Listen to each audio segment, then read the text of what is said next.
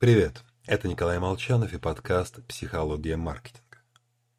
Иисус прожил 33 года.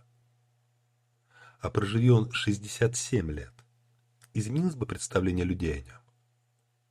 Вряд ли. Мало кто в курсе, сколько прожил на свете Конфуций, Будда или известные современники. Намного важнее, что они успели совершить в жизни. Проще говоря, людям свойственно игнорировать длительность событий. Мы запоминаем яркие моменты и чем все закончилось. А вот скучные однообразные периоды в промежутках стираются из памяти. Эд Динер провел эксперимент. Испытуемому давалось жизнеописание вымышленной женщины Джейн, жившей счастливо, с любимой работой, друзьями и хобби. Погибшей быстро и безболезненно. Участников эксперимента попросили оценить привлекательность жизни Джейн. При этом одной группе сообщили, что она дожила до 30, другой, что до 60 лет. Никаких различий в оценках двух групп не наблюдалось.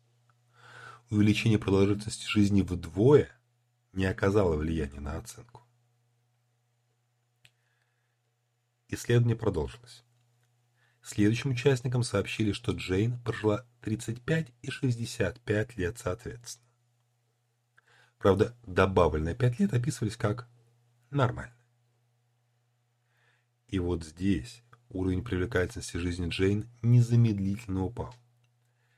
30 счастливых лет оценивались лучше, чем 30 счастливых плюс 5 обычных лет. Ситуация выглядит абсурдно, но именно так и воспринимает мир человек.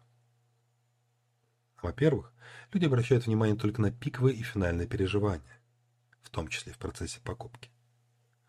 Во-вторых, добавляя к превосходному описанию продукта, акций, конкурентных преимуществ перечень нормальных качеств, по которым компания схожа с конкурентами, мы тем самым размазываем, занижаем степень превосходного в глазах покупателей.